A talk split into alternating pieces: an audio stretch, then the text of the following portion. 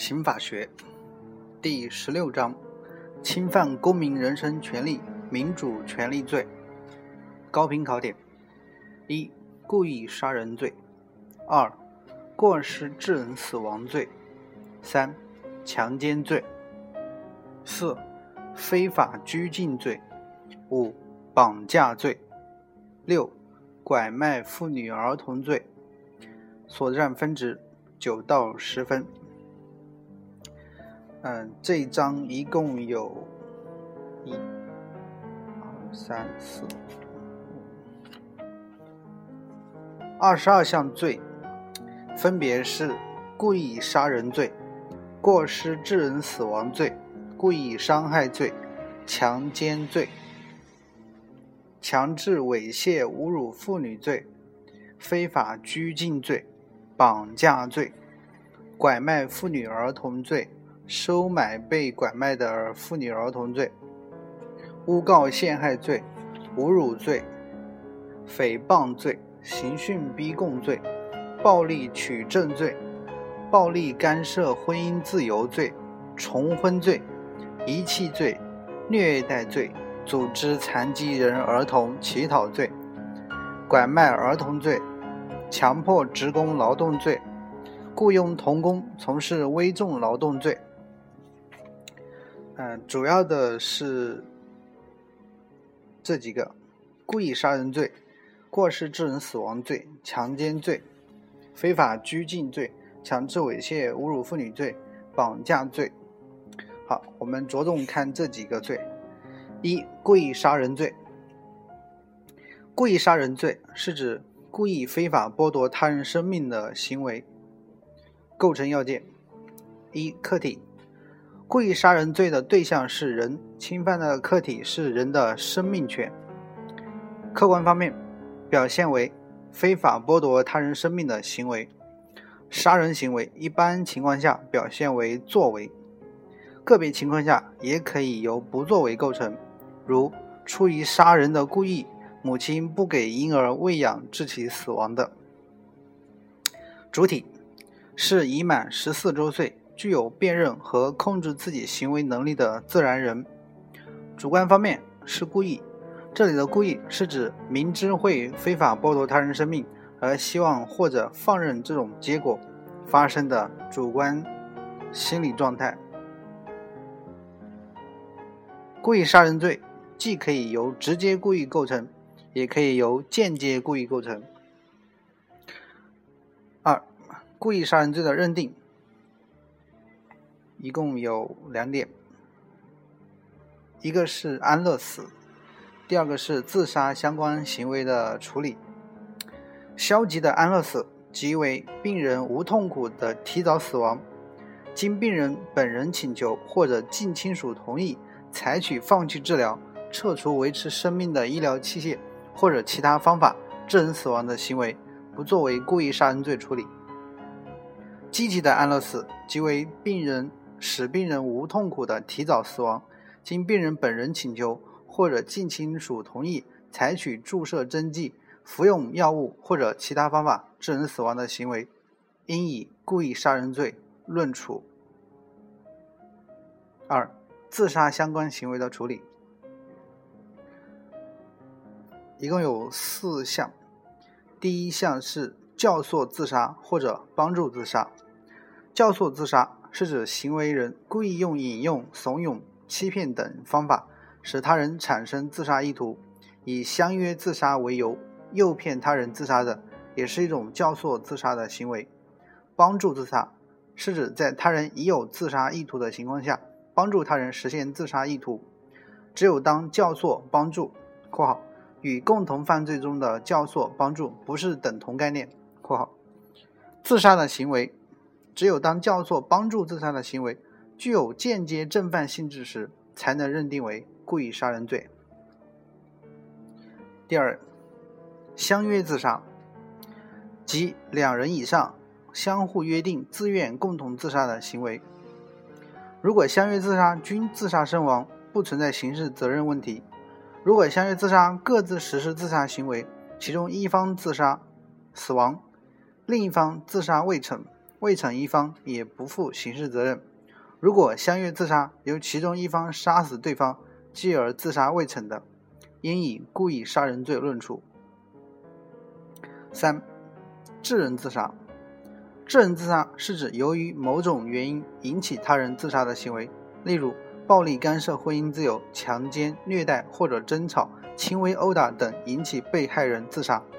在这种情况下，不应认定为故意杀人罪。如果引起他人自杀的行为构成犯罪的，可以按照有关犯罪处理，并将自杀作为致人死亡的情形在量刑时予以考虑。如果不构成犯罪的，不应追究刑事责任。第四种，逼迫自杀，即利用权势或者经济亲属关系上的优势，故意逼迫他人自杀的行为。这是一种借被害人之手杀被害人的情形，应以故意杀人罪论处。第三，故意杀人罪与以放火等危险方法危害公共安全罪的区分。如果放火等方法不足以危害公共安全，如基于杀人故意在偏僻之处焚烧独户房屋，致使他人死亡的，应定故意杀人罪；否则，就应定危害公共安全罪。第二项罪，过失致人死亡罪。过失致人死亡罪是指由于过失而引起他人死亡的行为。先来看构成要件。客体过失致人死亡罪的对象是人，侵犯的客体是人的生命权。客观方面表现为致人死亡的行为。如果某其自方法、行为构成其他犯罪的，应以其他犯罪处理。主观方面是过失。这里的过失是指应当预见自己的行为可能发生致人死亡的结果，由于疏忽大意而没有预见。或者已经预见而轻信能够避免，以致发生他人死亡结果的主观心理状态。认定一过失致人死亡罪与故意杀人罪的区分，两者的根本区别在于主观心理状态。过失致人死亡罪是疏忽大意或者过于自信，故意杀人罪是希望或者放任。第二，过失致人死亡罪以意外意外事件和不可抗力的区分。在疏忽大意过失致人死亡的情况下，区分的关键是行为人对于致人死亡的结果是否应当预见。如果应当预见，就是过失致人死亡；如果不应当预见，就是由于不能预见的原因所引起的意外事件。在过于自信过失致人死亡的情况下，区分的关键是行为人。对于致人死亡的结果是否应当避免？如果应当避免，就是过失致人死亡；如果不应当避免，就是由于不能抵抗的原因所引起的不可抗力。三、过失致人死亡与刑法另有规定的致人死亡的区分。刑法第二百三十三条规定，本法另有规定的，依照规定。根据这一规定，其他罪名中包含过失致人死亡内容的，如失火罪、过失投放危险物质罪、过失爆炸罪以及交通肇事罪等犯罪中包含过失死亡、过失致人死亡，应以上述其他论犯罪论处。第三种，故意伤害罪。故意伤害罪是指。故意非法损害他人身体健康的行为。先看构成要件：A. 客体。故意伤害罪的对象是他人身体，侵犯的客体是身体健康权。客观方面表现为非法损害他人身体健康的行为。故意伤害罪的结果是造成对他人健康的损害。根据伤害结果后果不同，分为轻伤、重伤。与伤害致人死亡三种情形。故意伤害致人轻伤的主体，则是已满十六周岁并具有辨认和控制能力的自然人；故意伤害致人重伤或者死亡的主体，是已满十四岁具有辨认和控制能力的自然人。主观方面是故意。主这里的故意是指明知自己的伤害行为会造成他人身体健康损害的结果，并且希望或者放任这种结果发生的主观心理状态。对故意伤害罪的认定有四项：第一，故意伤害罪与故意杀人未遂罪的区分，未遂是括号；第二是故意伤害（括号致人死亡罪）与故意杀人罪的区分；第三是故意伤害（括号致人死亡罪）与过失致人死亡罪的区分。第四项是故意伤害罪与刑法另有规定的故意伤害的，应与其他犯罪论处。先看第一种区分：故意伤害罪与故意杀人未遂罪的区分。两种区分主要在于故意的内容不同。故意伤害罪具有伤害的故意，而故意杀人或者未遂罪则具有杀人的故意。只是由于犯罪分子意志以外的原因未得逞而已。故意伤害（括号致人死亡罪）与故意杀人罪的区分，两者的区分主要在于主观心理状况不同。在故意伤害致人死亡的情况下，行为人只有伤害故意，致人死亡是过失所致；而在故意杀人的情况下，行为人具有杀人故意。故意伤害。括号致人死亡罪与过失致人死亡罪的区分，区分的关键在于，故意伤害致人死亡的结果是由故意伤害行为所致，而过失致人死亡的是一般行为所致。在司法实践中，经常出现推人一把或者打人于前一拳，他人倒地因头部磕在石块或者其他硬物上而导致死亡的情形，应以过失致人死亡罪论处。第四种罪，强奸罪。强奸罪是指使用暴力、胁迫或者其他手段违背妇女意志，强行与妇女发生性关系，或者奸淫不满十四周岁的妇女女幼女的行为。先看构成要件。客体：强奸罪的对象分别是妇女与幼女。强奸妇女的对象是妇女，强奸幼女的对象是幼女。幼女是指不满十四周岁的女性。客观方面，强奸罪的行为有两种情形：一是强奸妇女，二是奸淫幼女。先看第一，使用暴力、胁迫或者其他手段强行与妇女发生性关系的行为。暴力是指对被害妇女采用殴打、捆绑、卡脖子、按倒等危害人身安全和人身自由。使妇女不敢抗拒的手段，胁迫是指对被害妇女进行威胁、恫吓，达到精神上的强制，使妇女不敢反抗的手段。例如，扬言行风报复、揭发隐私、加害亲属等相威胁，利用迷信进行恐吓、欺骗，利用教养关系、从属关系、职权以及孤立无援的环境条件进行挟挟制、迫害等。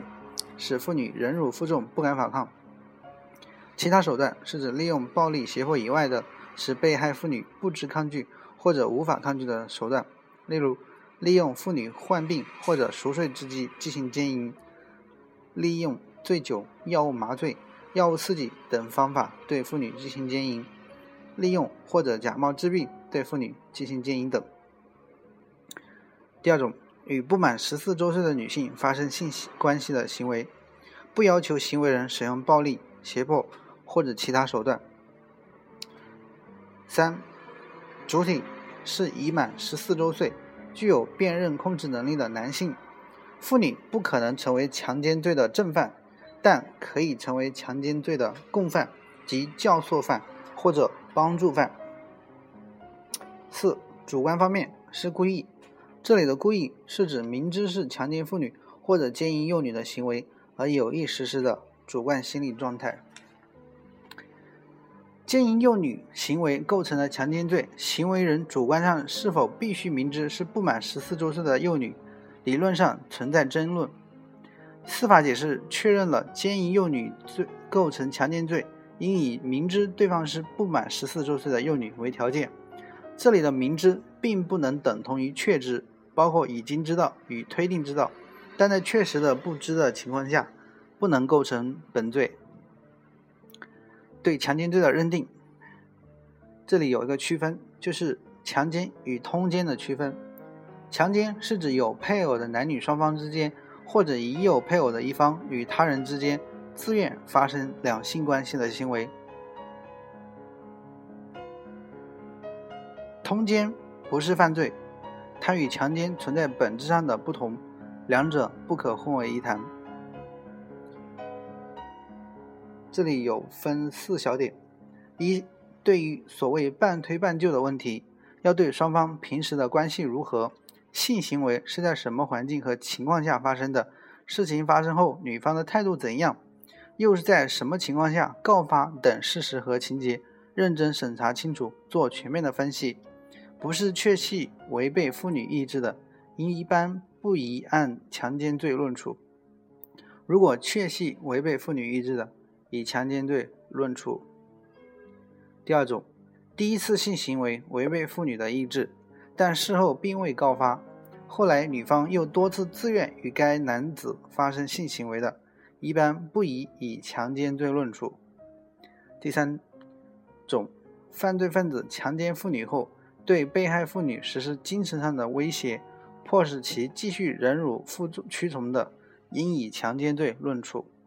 四、男女双方先是通奸，后来女方不愿继续通奸，而男方纠缠不休，并以暴力或者以败坏名誉等进行胁迫，强行与女方发生性行为的，以强奸罪论处。第二，奸淫女精神病患者。和女痴呆症患者行为的定性：行为人明知妇女是精神病患者或者痴呆者，程度严重的，而与之发生性交的，不问妇女是否同意，均应以前强奸罪或（括号其他手段）（括号论处）。如果行为人确实不知妇女是精神病患者或者痴呆者，也未采用暴力、胁迫等手段。经本人同意与之发生性交的，则不构成强奸罪。在间歇性的精神病妇女精神正常期间，经本人同意与之发生性交的，也不构成强奸罪。三、强奸既遂与强奸未遂的认定标准，区分强奸妇女与奸淫妇女两种情形，分别考察。对于强奸妇女，一般采插入说作为区分强奸妇女既遂与未遂的标志标准；而对于奸淫幼女，则采接触说。四、婚内强奸行为的定性，在一般情况下，婚内强奸不能以强奸罪定罪处罚，只有在婚姻关系非正常存续期间，婚内强奸才构成强奸罪。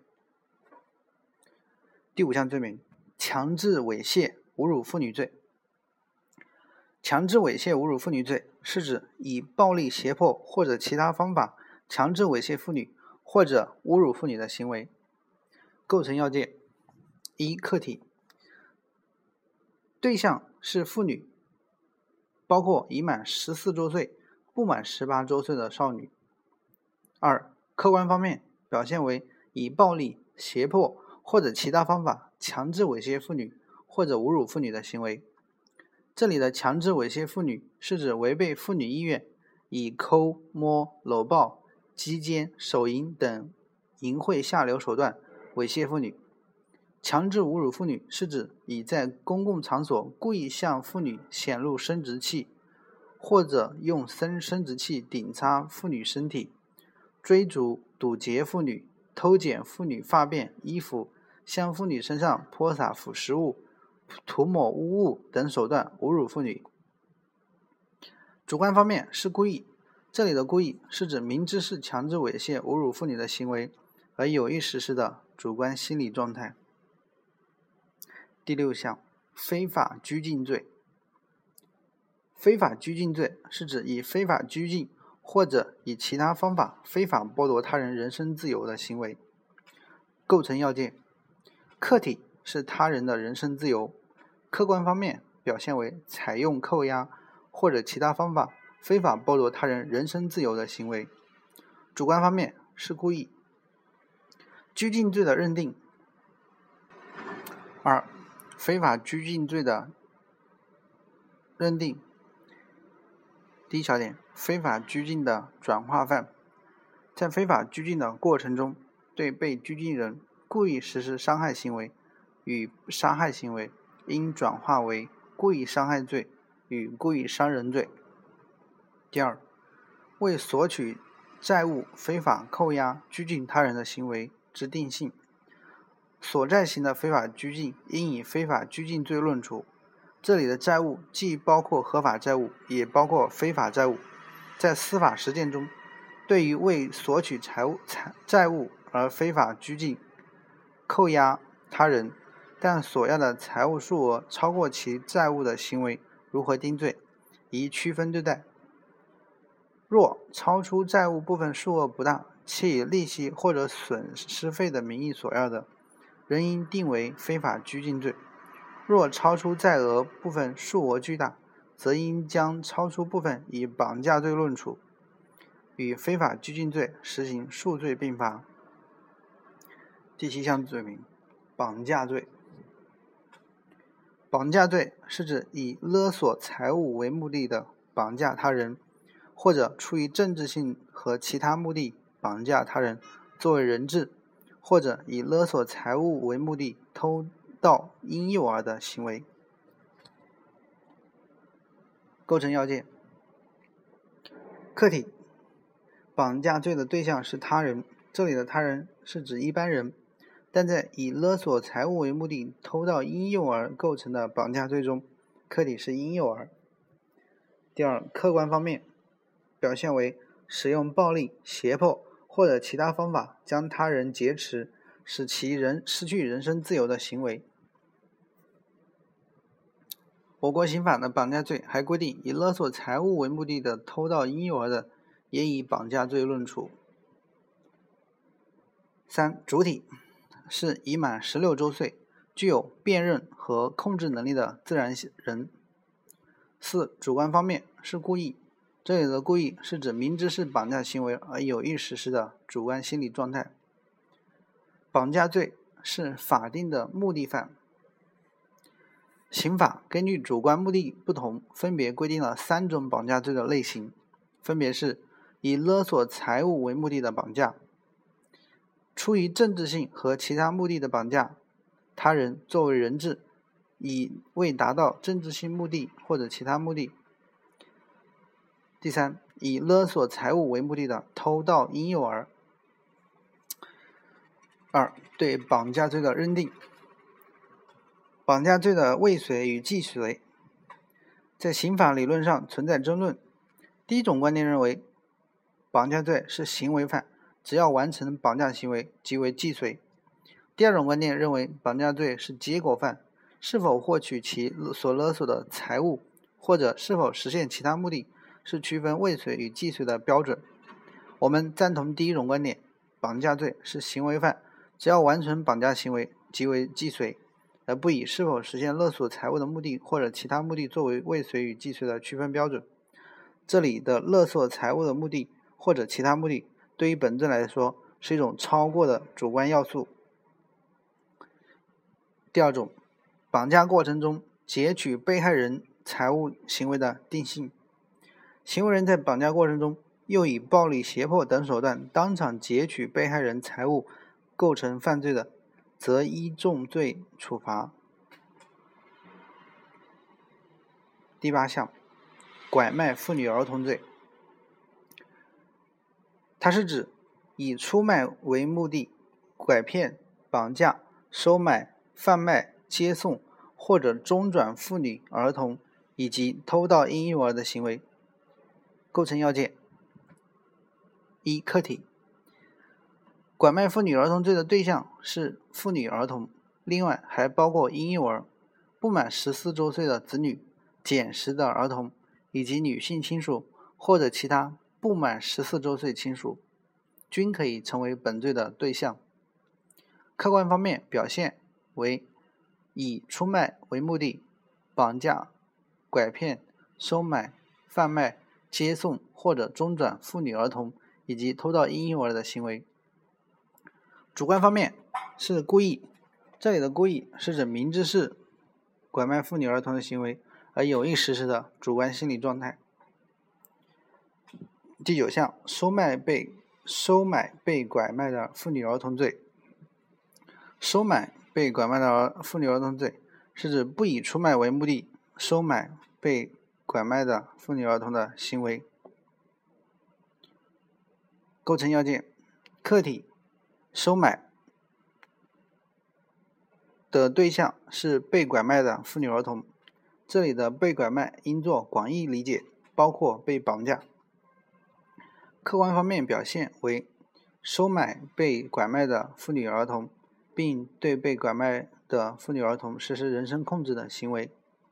主观方面是故意，即明知是被拐卖的妇女儿童而予以收买，并且本罪在主观上是不以出卖为目的。如果以出卖为目的而收买，则构成拐卖妇女儿童罪；但收买的时候以不出卖为目的，收买后由于某种原因又将妇女儿童出卖的，则应以拐卖妇女儿童罪论处。对该罪的认定：收买被拐卖的妇女，强行与其发生性关系的，应以收买被拐卖的妇女儿童罪与强奸罪实行数罪并罚。收买被拐卖的妇女儿童，非法剥夺、限制人身自由或者伤害、侮辱等犯罪行为的，应以收买被拐卖的儿童、妇女罪与其他犯罪实行数罪并罚。收买被拐卖的妇女儿童又出卖的，应以拐卖妇女儿童罪论处。接下来是比较不重要的诬告陷害罪、侮辱罪、刑讯逼供、诽谤罪、暴力取证罪、重婚罪、遗弃罪、虐待罪、暴力干涉婚姻自由罪、组织残疾儿童乞讨罪、拐卖儿童罪、强迫职工劳动罪。雇佣童工从事危重劳动罪，就不多讲了。